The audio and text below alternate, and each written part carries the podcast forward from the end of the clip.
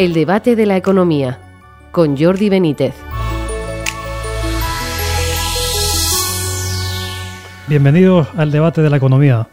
Gobierno y sindicatos han acordado esta semana una nueva subida del salario mínimo sin contar con los empresarios y sin tener en cuenta que destruye empleo, como ya demostró un estudio de la Fundación ISEAC, curiosamente encargado por el Ministerio de Trabajo. Además, el Gobierno ha criticado los beneficios obtenidos por bancos como BBVA e incluso el número 2 del Ministerio de Asuntos Económicos ha sugerido que el Gobierno y la Comisión Nacional de los Mercados y la Competencia deben vigilar los márgenes de las empresas. Además de por estas cuestiones, la semana ha estado marcada por un nuevo aumento del paro en España y una nueva revisión de los tipos de interés en Europa que han subido al 3%. Para hablar sobre todo ello tenemos hoy con nosotros a Leopoldo Abadía, escritor, conferenciante y ex profesor del IES. Bienvenido, Leopoldo. Hola, ¿cómo estás? Y a Fernando Méndez Ibisate, profesor de la Universidad Complutense. Bienvenido, Fernando. Muchas gracias, bien hallados todos. Bueno, pues se aprueba el, salario mínimo sin los empresarios y se sugiere que hay que controlar los márgenes de las empresas. Esto es, ¿ves que es sano para la economía de un país que el gobierno intervenga de este modo en la vida de las empresas? Leopoldo, por ejemplo, si quieres. Te iba, te iba a decir, te iba a contestar diciendo no, y decir que, hable Fernando. hombre, no, no, bueno, pero esa es una, tentación que he tenido. No, no, hombre, mira, vamos a ver. Que el gobierno marque la, las márgenes de las empresas es, es, es, es absurdo, o sea, es eh, totalmente absurdo. Y yo, es que siempre he pensado que el, que el capitalismo es, una, es algo muy bueno y que entonces que el capitalismo salvaje es porque algún salvaje se ha, se ha, vuelto capitalista, pero, pero que no, que no. Mira, y yo, yo, vivo en Barcelona, al lado de una calle, que es la calle Mandri, que, que es, para mí es Capitalism Street, porque sí, porque tiene, pues tendrá pues 60 o 70 negocios, eh, una peluquería, cuatro bares, eh, una lencería, una zapatería, un, todo eso esa gente ha puesto ahí su capital. Y entonces a mí me interesa que esa gente gane mucho dinero, mucho, porque si ganan, si ganan dinero esa gente, contratarán la peluquería contratará a dos niñas y el bar contratará a cuatro camareros. Oye tú, y eso, y eso mueve la economía totalmente. Por tanto, entonces, si en vez de ser un bar pequeño, eso es Mercadona, bendito sea Dios porque en vez de crear eh, 10 puestos de trabajo, creará 100. Mira, o sea que, que eso decir, eh, los marcos los marco yo, mira, es, eh, pues son, son, esas bobadas que de vez en cuando se hagan. Y a veces cuando oigo a algún ministro o alguna ministra decir una cosa así, me, me, pregunto siempre una cosa, que es, ¿este tío o esta tía será tonto de nacimiento o de después? y, y chico, como no me han contestado eso, pues ahí lo dejo, ¿entiendes? bueno, Fernando, no sé qué pues, pensar sobre esto. Pues eh, lo veo muy similar a como lo ve Leopoldo. A ver, em, lo primero que hay que decir de, los salarios, sean mínimos, máximos o, de medio pensionismo, eh, eh, es que los pagan siempre los empresarios, no los pagan los, los políticos, porque es que los gobiernos eh, se ufanan de que hemos elevado el salario mínimo como si fueran ellos los que fueran a soltar el dinero, ¿vale? Y, y que además lo del salario mínimo está creado desde hace ya mucho tiempo, que decir, tampoco lo han creado ni ha venido eh, por, eh, por, por movimientos súper progresistas y tal, porque de hecho está creado desde el año 81 cuando todavía estaba la UCD, ¿vale? Pero en cualquier caso, el, el, gran problema del salario mínimo interprofesional para mí es la idea esta del café para todos. Y eh, esta idea de por, por, qué, a lo mejor es cierto que el salario es bajo relativamente para vivir en unos determinados contextos, en unos determinados marcos, eh, en determinadas zonas, eh, depende de qué, de qué profesiones, de qué circunstancias entras, eh, si, eres un nuevo entrante en el mercado laboral o eres un tipo ya eh, realmente con, con, mucha, con más productividad, con más experiencia, etcétera, etcétera. Y entonces el gran problema para mí es esto, un salario mínimo y para todo el mundo. Oiga, pues a lo mejor no tiene por qué ser el salario mínimo y elevarlo para todo el mundo. Mil eh, em, eh, me parece que eran mil, 1080, ¿no? 1080 euros al mes en términos brutos. Bueno, oiga, pues a lo mejor 1080 euros al mes en términos brutos alguien viviendo en Barcelona o en Madrid, en determinadas zonas, eh, no, tiene más que para pasar un tercio del mes o medio mes, ¿vale? pero pero en, una pequeña ciudad o en un pequeño pueblo, en, en cualquier sitio, por no citar y que nadie se sienta ofendido y tal, pues, pues va más que sobrado. Y, no, no con 1080, a lo mejor con lo que había antes, ¿no?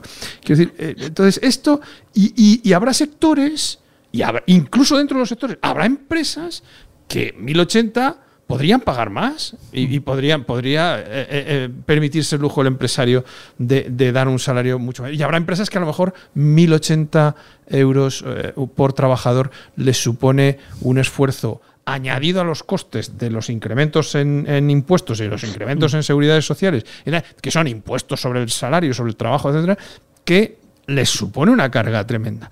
¿Qué pasa con esto del establecimiento del salario mínimo? Que, que para los sindicatos es muy cómodo. Se sientan en una mesa de cierre y un acuerdo, ala, para todo el mundo. De la otra manera tendrían que estar persiguiendo sector por sector, empresa por empresa, si realmente las condiciones son las adecuadas para poder elevar los salarios mínimos o no, en, en qué situaciones y cómo las empresas eh, se pueden salvar o no, o si realmente una subida de este tipo eh, eh, genera... Porque pensar que eh, los datos que, se, figuran por ahí es que el salario mínimo en estos cuatro últimos años, en lo que digamos prácticamente lleva de legislatura, han subido un 46,7%, un 46,7%, en tanto que la productividad en ese mismo tiempo, en esos mismos cuatro años, ha subido un 2,8%. Claro, pensar que esto no tiene consecuencias ni sobre el empleo, por cierto, especialmente sobre el empleo de los nuevos entrantes o, de paro juvenil, que se suele decir, ni sobre la tensión de precios que hmm. puede generar en un marco en donde ya hay eh, tensiones inflacionistas de, de, por sí, pues oiga, pensar que esto no va a tener ningún efecto o no va a tener efecto sobre los cierres de empresas, etcétera, etcétera, pues oiga, me parece mm, cuando menos ingenuo y, si no, más bien yo creo que es perverso. ¿no? no aquí también eh, eh, decía, como estas cosas ocurren a veces, ¿no? que, se, que decía el secretario general de UGT, una cuestión en la que uno pues, puede estar de acuerdo, que decía, bueno, ponga usted una familia a vivir con 1.100 euros. Bueno, pues es verdad que es un salario muy pequeño, pero pero claro, la solución no es intervenir en el mercado, será flexibilizarlo más y que los salarios sean más altos, ¿no? Porque efectivamente... Exactamente. La, la, solución es crear las condiciones en todos los ámbitos y en todos los aspectos, ¿vale? Porque, por ejemplo, uno de, es que hay muchos ámbitos y muchos aspectos. Uno es la formación, educación y tal, y experiencia de los trabajadores. Pero otro es también la formación, experiencia y estructura de las propias empresas. Claro, si tú tienes un país en el que crecientemente, porque resulta que las microempresas son ahora muchas más de los que lo eran, de, las que eran en 2008. Es decir, las, empresas con muy, muy poquitos, cero, un trabajador, cinco trabajadores, son muchas más hoy que lo que eran en 2008. Cuando digo 2008 porque a partir de 2008 desaparecen un montón de empresas de, este país, hay un, eh, eh, con motivo de la crisis y demás. ¿no? Entonces, si tú tienes una estructura que has ahondado, ¿por qué? Por, por tus leyes, por tus estructuras organizativas, eh, legislativas, etcétera, de cómo estás qué es lo que estás potenciando, etcétera. Bueno, pues si todo eso va en favor de, un sistema que organizativamente es muy ineficiente, hmm. claro, tú no puedes pedir eh, que, la gente... Tú lo que tienes que romper todas esas barreras para que el sistema sea mucho más productivo y, y ganes los salarios que ganan los alemanes. Vamos, los alemanes, cuando Merkel, que lo introdujo en el 2017, eh, eh, mete el salario mínimo, más que nada es por, la, por una concesión al famoso gobierno que hizo con, en coalición con, la socialdemocracia, ¿no? Pero en Alemania nunca se pensó que fuese necesario un salario mínimo porque los trabajadores tenían unos salarios mínimamente decentes. Claro, tú tienes que crear las condiciones económicas para que los trabajadores eh, puedan percibir salarios. Porque esta idea, por cierto, de que es que el empresario parece como el, enemigo del, trabajador. Yo creo que es una, una visión tan trasnochada de la hmm. economía que llamar progresista a esto es que se abren las carnes, porque es que es lo más trasnochado que hay, ¿no? Eh, hace tiempo, ¿no? Y si hay algún que puede existir porque la naturaleza humana es muy variada. Si hay algún empresario explotador, no sé, oiga, tenemos es que, que, que, no vivimos en la prehistoria, que tenemos organizaciones sindicales organizadas tal, que funcionen, que hagan su trabajo y que se esfuercen. Leopoldo, tú que, has tenido dando, a lo largo de toda tu vida profesional has tenido mucho trato con, con empresarios, ¿no? sí, yo, yo tenía, yo tenía, para hacer, no sé si tenemos tiempo, yo quería hacer Dos, dos preguntas a Fernando. Vamos, no, lo que te quiero decir, Fernando, es que yo, tengo dos teorías que seguramente son falsas, pero quería comentarlas contigo. Una, que esto del salario mínimo interprofesional que ayuda a producir dinero negro. Es, es, decir, que bueno, pues que ayudará a que ese 20-25% de, de economía negra, pues que, que haya más. Eso primera cosa.